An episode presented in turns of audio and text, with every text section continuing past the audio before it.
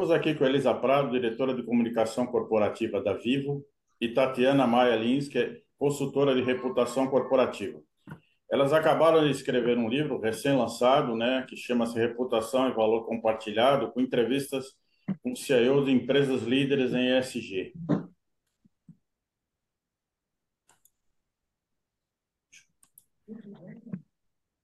Vou começar aqui. Elisa, Tatiana, como é que foi o qual foi o objetivo de escrever esse livro, né? Que é, o nome é Reputação e Valor Compartilhado: Como conversar com o CEO das empresas líderes em SG. Quais foram o motivo que vocês escreveram é, esse livro? Qual foi a iniciativa que que vocês é, tiveram para criar essa ideia e, e realizar essa ideia também? Então, Claudinei, eu vou falar, contar um pouquinho, cada uma tem uma, a, a sua história. O livro aqui para o pessoal conhecer. Ó. Legal, mas é, cada um tem a sua história, né? Então, vou primeiro a, agradecer o interesse dessa entrevista. Muito, muito bom falar sobre esse tema com vocês e com o nosso setor, né? E nasceu é, da minha parte o fato de que eu tenho já é o meu terceiro livro de, sobre reputação e eu senti eu sentia sempre a vontade, interesse em ver o que, que os CEOs pensavam e, e como é que eles estavam trabalhando, as iniciativas que estavam colocando em pauta, em tração, é, sobre a questão é, da reputação e iniciativas voltadas para o ESG. Então, eu, a ideia partiu já de muito, desde o meu primeiro livro que eu queria fazer essas conversas com CEOs, né? Porque no final das contas, a gente entende que é um líder que puxa a iniciativa, né? Quando você tem um líder engajado, ele faz com que as coisas aconteçam dentro da empresa. Então, é, essa ideia partiu disso, de entender, de ver o que estava sendo feito, quais eram os desafios, quais eram as dores, e é, colocar isso tudo dentro de um livro para que pudesse inspirar outros CEOs, outros executivos, professores da área de comunicação e executivos também partiu da minha de, dessa ideia minha e aí a Tati também tem uma, uma a, a história dela para contar. Ah, sim. É, eu já tinha uma revista, que é a Revista da Reputação, e a gente já falava sobre reputação já desde 2016. E eu queria entrevistar os CEOs também, né? A gente já tinha algumas, alguns casos de entrevistas com CEOs, mas a gente sabe que um livro é um veículo mais adequado, né? Um livro a gente consegue mais abertura para falar com esse público. E para mim é, foi fundamental ver essa transição, porque eu já trabalho com reputação há bastante tempo, há, há mais de 10 anos, e antes a gente precisava explicar o que era reputação, a gente precisava ainda evangelizar públicos, e hoje não. Hoje esse assunto está um assunto na agenda dos CEOs. A gente não precisa mais explicar a importância, né? Está claro que é um ativo intangível estratégico, e eu escutei isso da boca de um CEO no último evento que eu participei antes da pandemia. Então, o último evento que eu fui antes da pandemia, quando eu fui apresentada a um CEO de uma grande empresa, ele olhou para mim e falou assim: Ah, você sabia que reputação é um tema que hoje está na cabeça de todos os, os executivos, os CEOs. Então, eu disse: opa, vamos ver se isso é verdade, né? Vamos conversar com os outros para saber o que, é que eles acham a respeito disso. Quais os critérios que, que vocês usaram para a seleção dos 12 executivos entrevistados? A gente começou com 10 executivos e aí a gente conseguiu 12. Né? É, a gente usou o ranking da Merco e outros rankings também, como o do RepTrack. A gente foi vendo as empresas de melhor reputação em seus setores, tanto em 2020 como em 2021. Então, a gente fez uma lista de convidados para participar do livro a partir desses rankings de empresas é, líderes em, em, reputação em seus setores. Porque é importante nós termos é, os líderes que realmente estavam fazendo acontecer. Né? As empresas que já, já, já têm reputação e que pudessem trazer essa inspiração para outros. Então, nós fizemos esse corte. Dessas, chegamos então a 12, e a, a, fomos é, introduzindo o tema via a área de comunicação corporativa, né? foram os nossos colegas da área de comunicação que nos apoiaram, e é, com, enviando as questões é, para a gente iniciar a discussão. E fizemos via Zoom. Então, esse bate-papo, ele não foi algo frio, né? que foi de perguntas e respostas por e-mail. Foi realmente como nós estamos fazendo aqui. É um bate-papo via Zoom, onde eles puderam trazer essas, não só as iniciativas, mas como esses desafios, né? Contar um pouquinho para a gente a dor, né? Que é implementar essa cultura do ISG dentro e fora da empresa. Vocês encontraram diferenças né, nessas, nessas entrevistas sobre as iniciativas ESG de empresas nacionais e empresas internacionais? Você quer responder, Tati? Bem, a gente conversou com os CEOs no Brasil, né? Então, a gente, o que a gente percebeu é que aqui no Brasil está tudo muito alinhado, já, né? Já tem bastante consistência nessas grandes empresas. E essas grandes empresas têm sim um padrão global.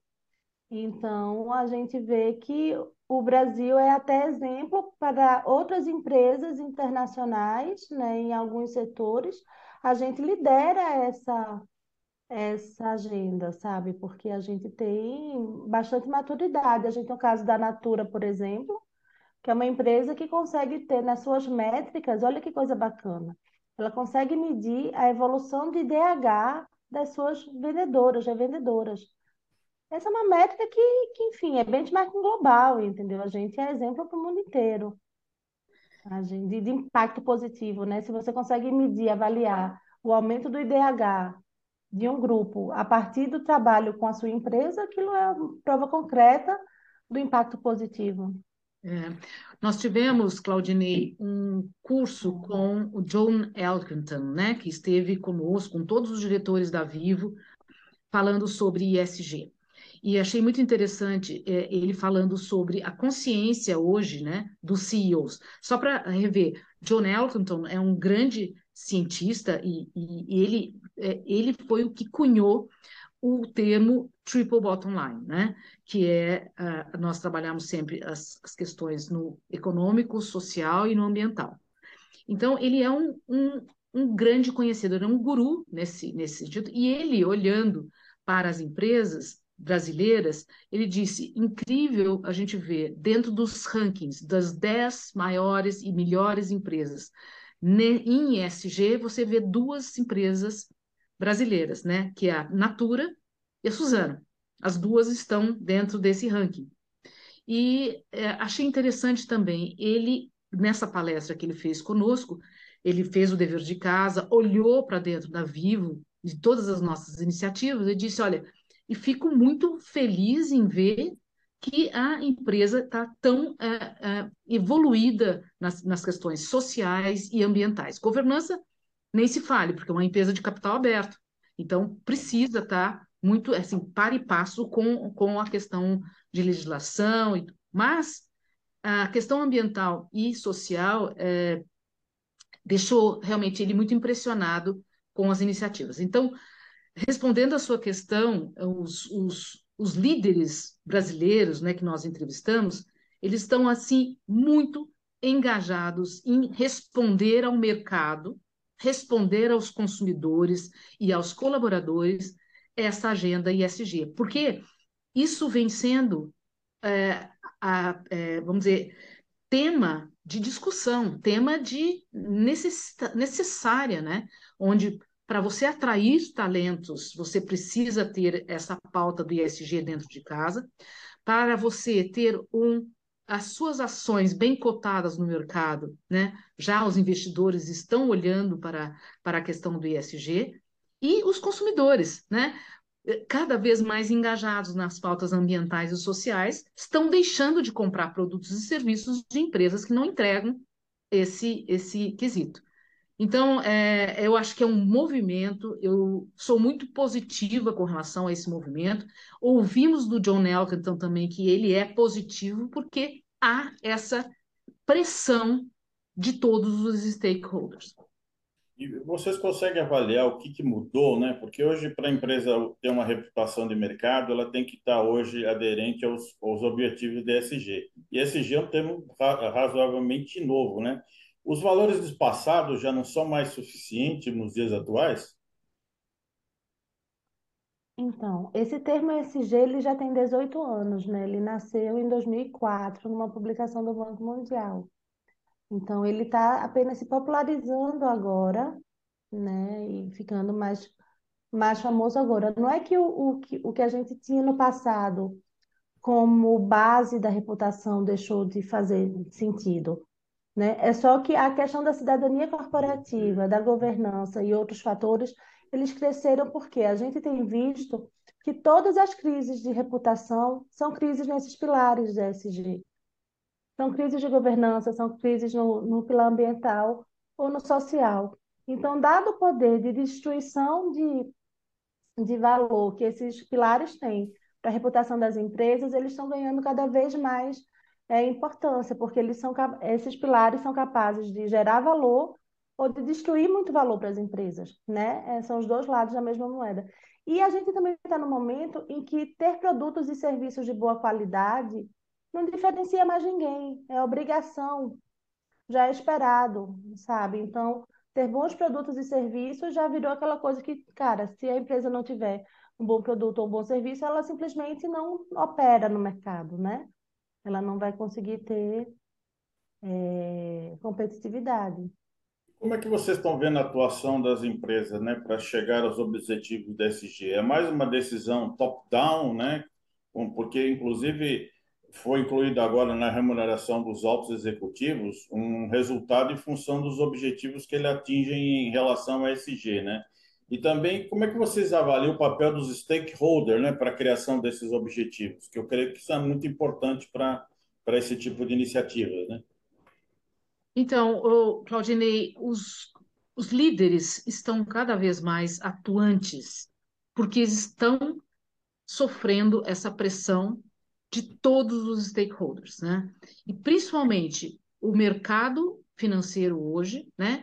Depois da, uh, do BlackRock, é, esse grande é, fundo de gestão, né? Colocando o Larry Fink colocando cartas aos CEOs anualmente pedindo que os CEOs se movimentem né, para, é, na, na, nas questões do ISG, a gente acredita que houve, vamos dizer, uma atração muito grande. Porque enquanto nós, né, das áreas de comunicação, de sustentabilidade, nós estávamos colocando essa agenda para é, funcionar, ainda era sentido como algo importante, mas não algo premente, algo que é, é, é, era questão de vida ou morte. E quando entra né, a, o, o, sistema financeiro, é, a, a, contração nisso, isso mudou. A minha percepção é de que isso mudou muito e, e colocou um, uma certa urgência é, no colo dos CEOs. Então, os, a, sua pergunta é muito interessante porque é, esse trabalho ele tem que ser liderado pelo CEO ele é trabalhado pela empresa toda. Eu costumo dizer, do porteiro ao presidente. Essa agenda tem que estar é, engajada to, por todos. Né? Tem que ter uma cultura voltada para isso. Porém, se você não tem um líder que coloque esse tema é, na pauta, ele não vai em frente. Né? Ele não vai, ele não tem evolução. Então, é, é importantíssimo o, o CEO liderar esse processo. Em relação até a isso, até vocês citaram no livro né, uma, uma frase da presidente do Conselho da Magalu, a Luísa Helena Trajano, que diz que você é do tamanho que você compartilha, né? Tendo em vista é, que todos são responsáveis por alguma parte da, dentro desse ecossistema da organização, até como você falou, né, do porteiro ao presidente. Como é, na opinião de vocês, o desafio de criar uma cultura de compartilhamento numa organização para atingir os objetivos do SG? É uma cultura ganha-ganha, né? Então a gente tem que ter uma visão de que, olha, a gente pode fazer negócios, a gente precisa ser lucrativo para que a empresa continue, mas ela precisa gerar valor para todos, não apenas é, o valor financeiro para o acionista, porque no final das contas aquilo é só um dos aspectos, né?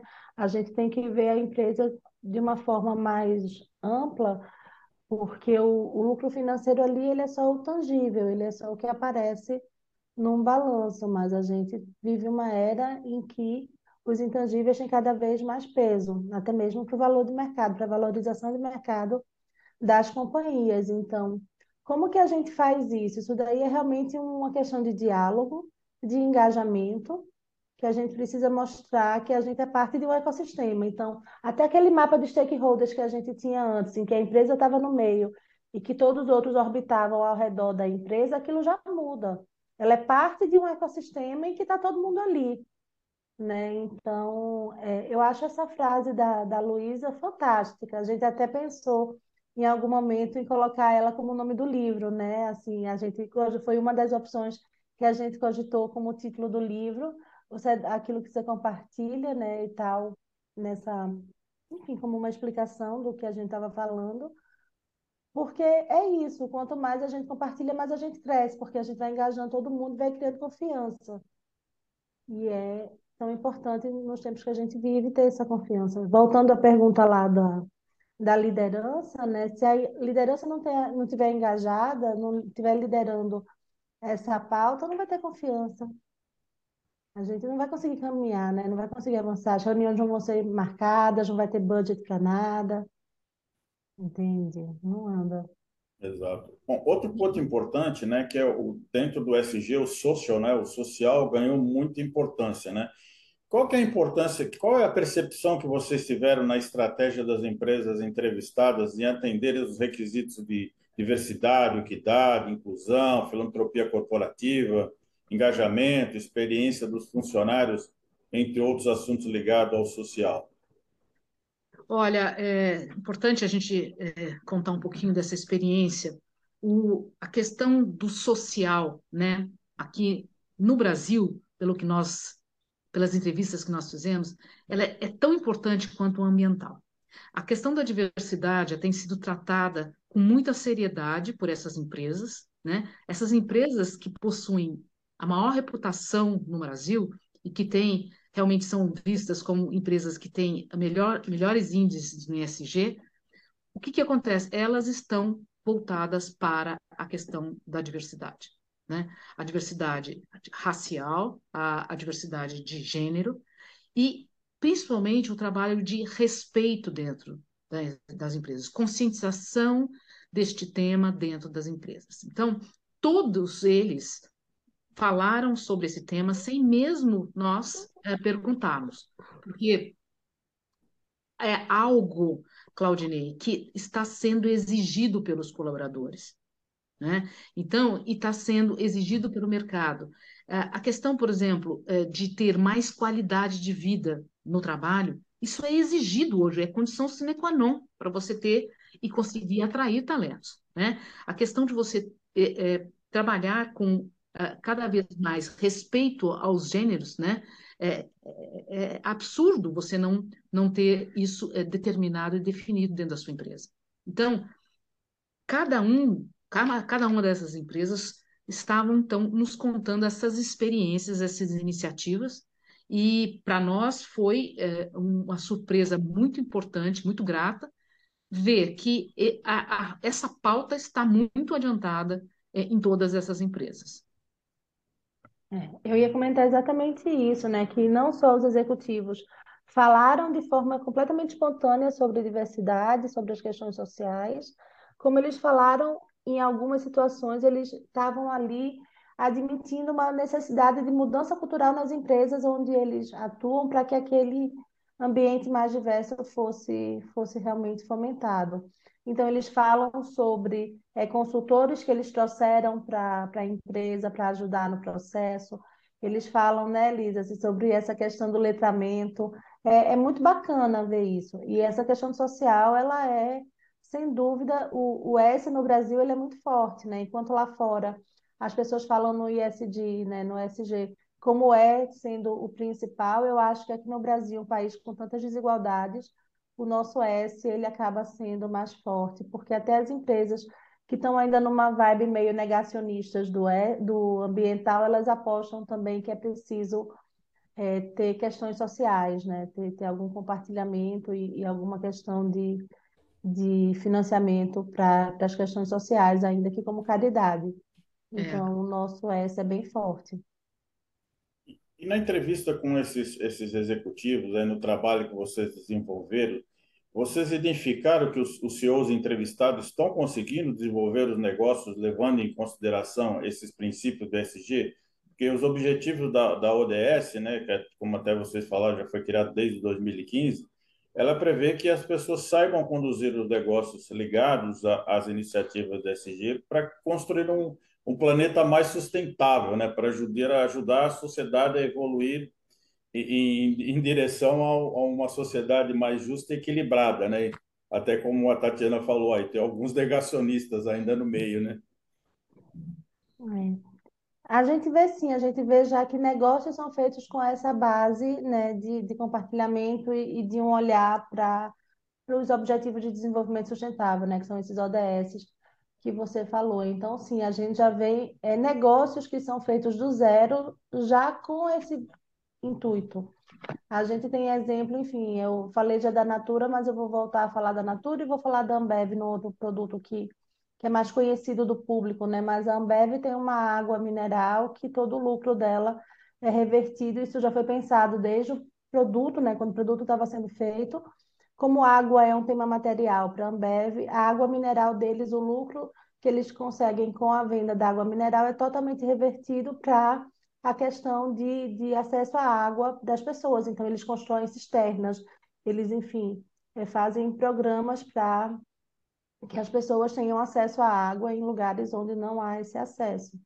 Essa é uma prova de que o negócio já foi pensado com materialidade e com intencionalidade, né? A nova mentalidade. Exato. Na Natura, o, o, o caiaque, por exemplo, a embalagem da caia, do caiaque é feita a partir de plástico que é retirado do oceano. Então, isso já é uma, uma prova concreta de dois produtos que chegam no consumidor, né, que, que os consumidores têm acesso bem facilmente, e de que são produtos que já foram pensados nessa lógica. É. E o interessante também, é, a gente vive aqui na Vivo essa experiência e desde 2015, para vocês terem uma ideia, a gente já vem trabalhando essa questão da redução de emissões, uso de energia renovável, consumo de energia, isso 2015, já 2016, a gente já começou a trabalhar a questão da diversidade. Então, é, é sempre um, é um... A gente notou, Claudinei, que as empresas não estão agora, porque é moda falar sobre CG, não, é já, já elas, essas empresas que estão nesse patamar de reputação, elas já vêm construindo isso há algum tempo.